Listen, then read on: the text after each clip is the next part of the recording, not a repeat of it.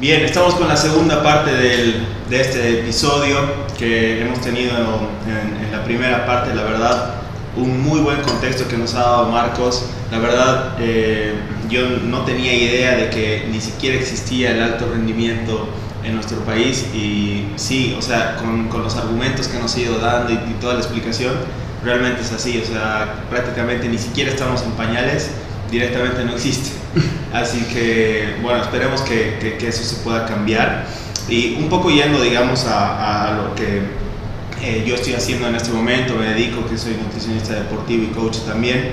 Eh, fuera del micrófono nos comentaba Marcos de que eh, los, los, nadadores, ¿no? los deportistas, los, los, mismos niños, cuando están nadando, cuando están en una competencia y si te he entendido bien, tienen un intervalo, ¿no? tienen un descanso, salen de la piscina y, y comen cualquier cosa, ¿no? lo, lo, primero que encuentran, un choripán, un silpancho, eh, o un sándwich de huevo, ¿no? que incluso también podría caer pesado si es que tienen que volver a competir.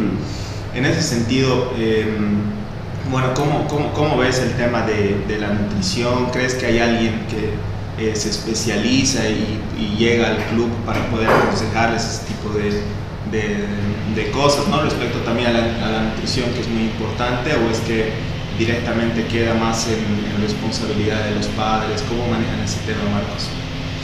Mira, eh, has tocado un punto muy importante. Eh, para mí es crucial el asunto de la nutrición, ¿no es cierto?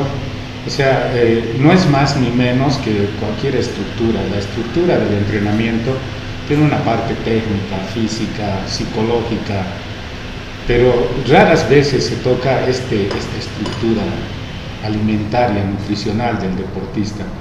Y el deportista que tiene serias aspiraciones, además que con esa esperanza también los papás los meten, ya sea fútbol, atletismo, eh, natación, tenis, ven siempre en él a un Michael Phelps, ven a un Federer, mm. eh, ven a un Messi, o sea, eso es inevitable, es la naturaleza que nosotros tenemos de querer llegar a la cima como han llegado muchos atletas, ¿no? Uh -huh. Imagínense cuando ven seguramente en Chicaloma un morenito lo ven como Usain Bolt, ¿no?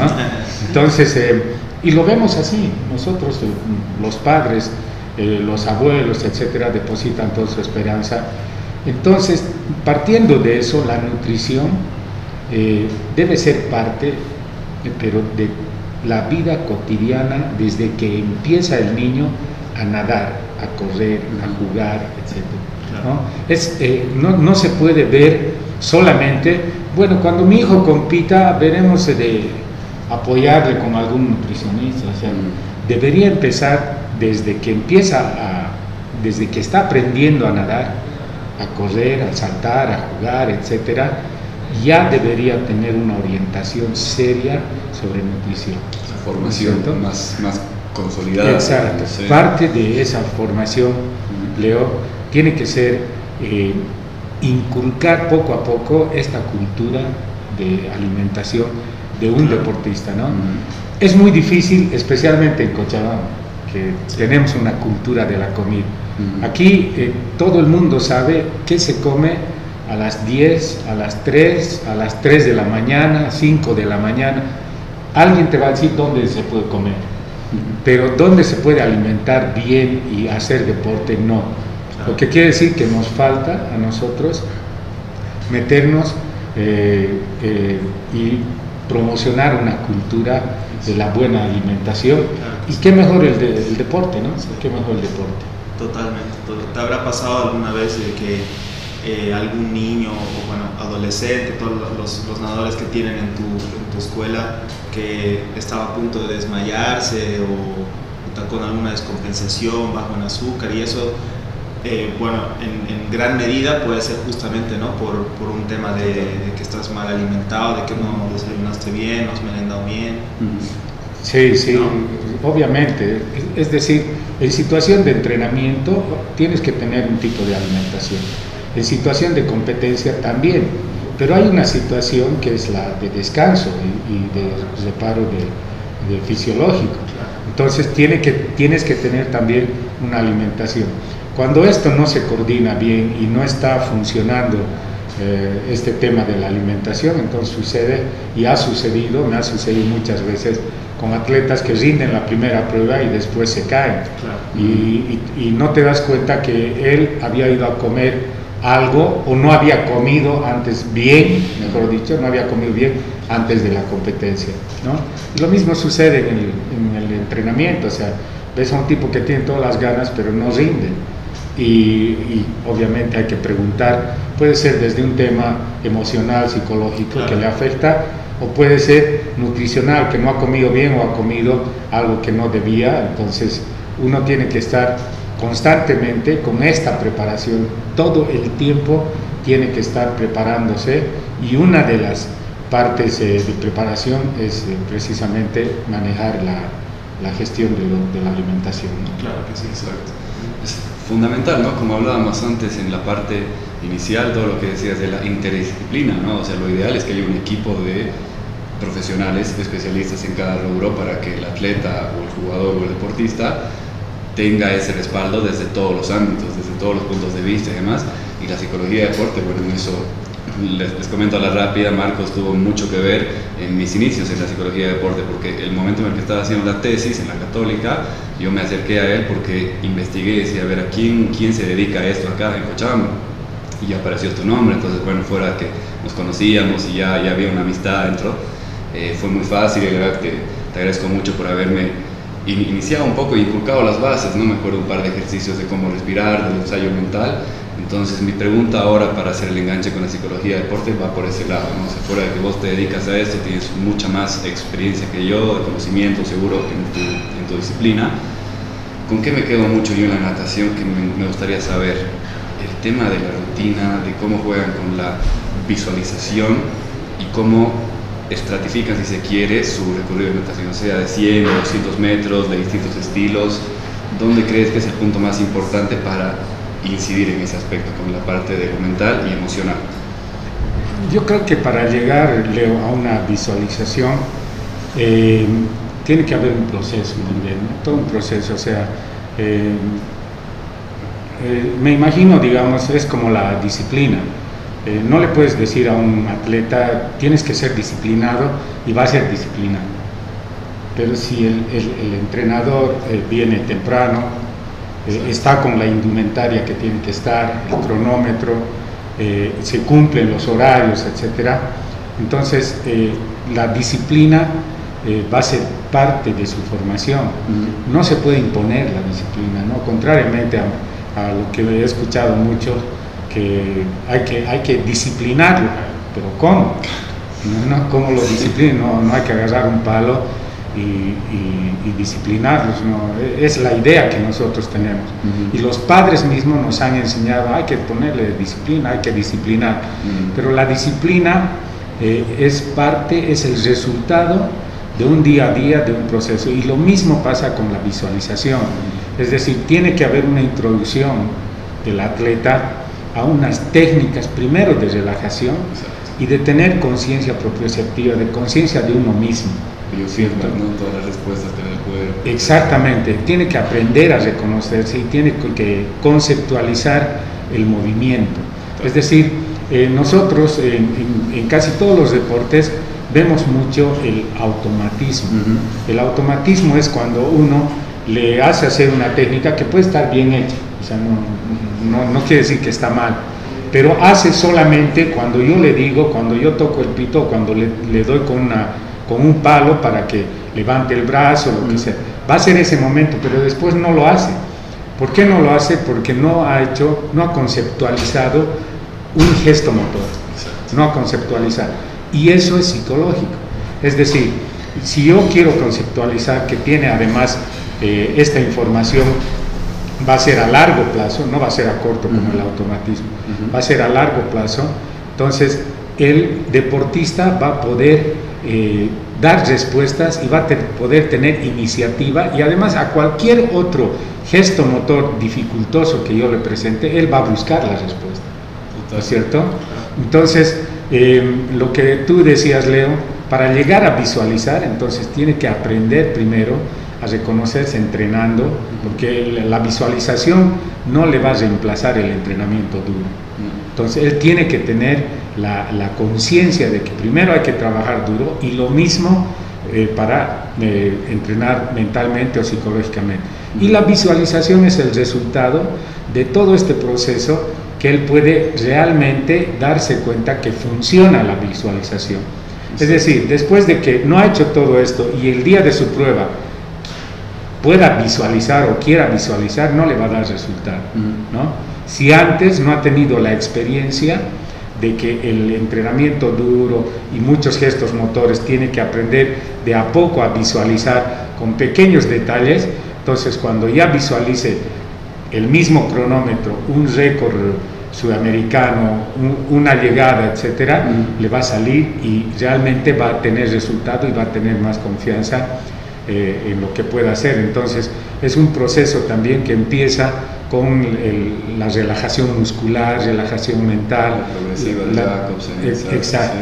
Entonces, hay, hay muchas técnicas que le pueden llevar a un atleta a visualizar eh, una prueba, una competencia, eh, pruebas dificultosas, entrenamientos dificultosos, claro etc. ¿no? Claro que sí.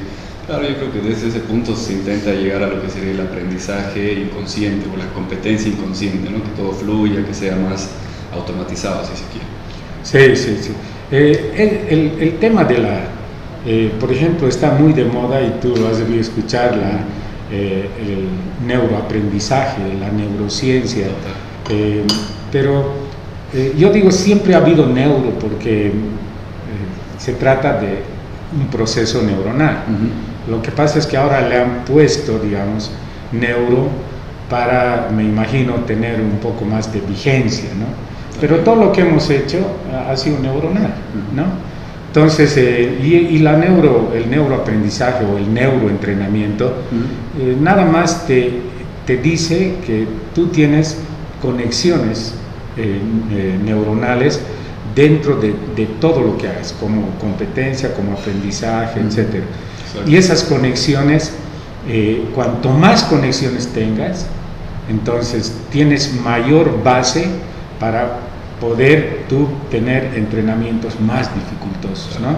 Y puedes aprender mucho más rápido porque ya tienes una base de conexiones neuronales que te van a dar la información para decir, bueno, respuesta a esto es esto, o es parecida, aquí está, aquí está, ¿no?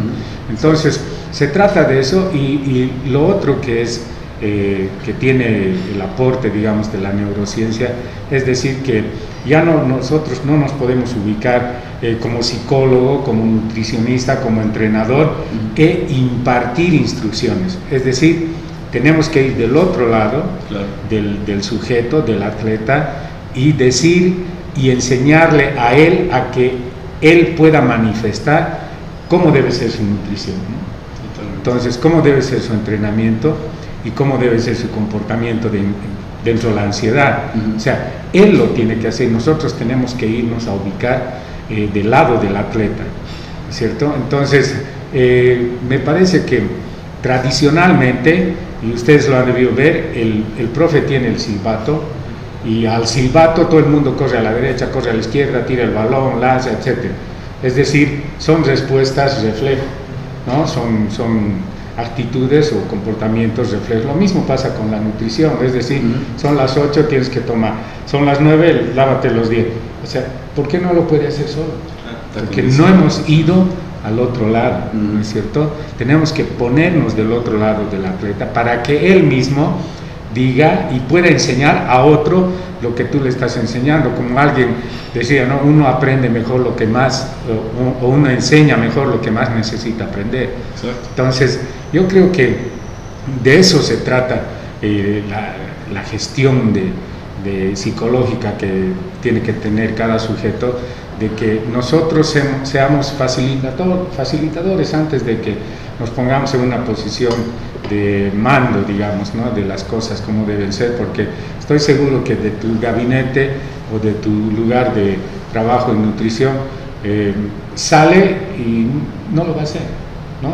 Hasta que alguien te llama, te dice, está comiendo mal, entonces tú, yo voy a hablar con el atleta. Y lo mismo pasa con el entrenamiento psicológico, otra vez ha vuelto, ha vuelto a hacer su berrinche, que, ¿no? Entonces yo creo que hay que ver la forma nosotros de agarrar cosas simples pero alcanzables y llegar del otro lado del atleta para que él realmente se convierta en su propio maestro y alumno. Exacto, totalmente.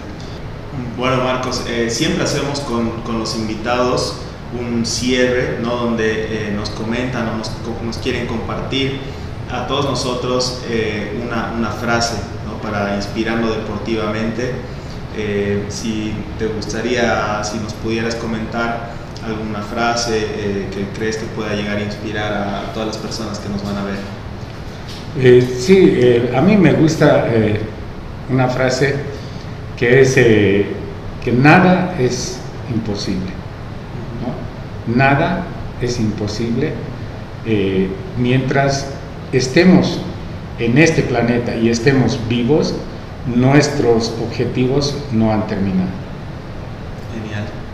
Muchísimas gracias. Bueno, entonces a modo de cierre, la verdad que ha sido un gran episodio, muchas cosas interesantísimas que tocó Marcos, la interdisciplina, todo lo que se combina con la nutrición, que hablamos con Virus, su experiencia, todo lo que le dejó su, su recorrido como competidor en natación, como entrenador hace 40 años, que es un montón. Así que nada, espero que les haya gustado mucho el episodio, la verdad que estábamos acá a gusto, a lujo, con los cafés, con los brownies de Fit House, que la verdad espectaculares, muy ligeros, muy sabrosos agradecer nuevamente a Cobol por el espacio, como decíamos, siempre es un ambiente sumamente estimulante y es muy, muy ameno para poder hacer todo este espacio de podcast. MS también, bueno, acá le vamos a dejar su folleto a Marcos para que de parte del podcast pueda ir a hacer una prueba gratis, le das nuestro nombre o del podcast, te espera y cuando gustes. Es un entrenamiento, la verdad, muy, muy especializado, con aparatos bárbaros, la verdad que es un lujo, es muy interesante modo de un entrenamiento más alternativo. Y agradecerte a vos, Marcos, la verdad, desde siempre, desde que soy muy niño, me acuerdo que nos conocimos, que hemos compartido un montón desde lo deportivo, etcétera, y nada, la verdad que es un lujo por estar acá con vos y, muchas gracias. No, gracias a ustedes. Eh, no digas tanto que eres, eras niño porque me vas a hacer sentir muy, muy mayor. No, pero es verdad, es verdad. Eh, yo me acuerdo mucho de vos porque cuando estabas en el agua solo veía tus ojitos brillando y, tu piel azul por, el, por, el, frío.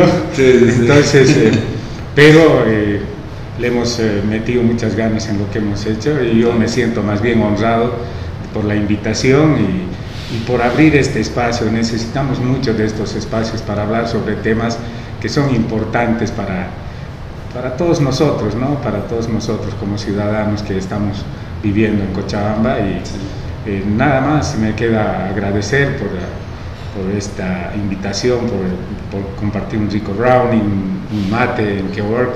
Entonces, eh, yo creo que eh, espero que no sea la última vez y que tengamos otras oportunidades. Seguramente que sí. Muchísimas gracias Marco de nuevo, de verdad ha sido un lujo. He aprendido mucho hoy, la verdad creo que todos vamos a aprender con, con este episodio. Eh, y me quedo, me quedo con, con lo que decías, hemos hablado un, un, enfoque muy global de todo lo que es el deporte, de todo lo que es incluso eh, la vida misma, así que me quedo con, con, algunas cosas que dijiste, que es poder eh, mejorar o inculcar a la sociedad con deporte, con educación y desde donde nos toque poder ser un poquito mejor, que nosotros seamos el cambio para un mundo mejor. Muchísimas gracias, espero que hayan disfrutado del podcast y ya nos vemos eh, muy pronto. Próximo episodio. Se, se vienen más invitados de distintos deportes, más sorpresas y demás, así que estén atentos. Vamos a ir subiendo el contenido de lo que se grabe hoy, algunas de las muchas frases que nos dejó Marcos, así que no se pierdan, vamos a estar avanzando con todo. Gracias, buenas noches. Muchas gracias. Nos vemos.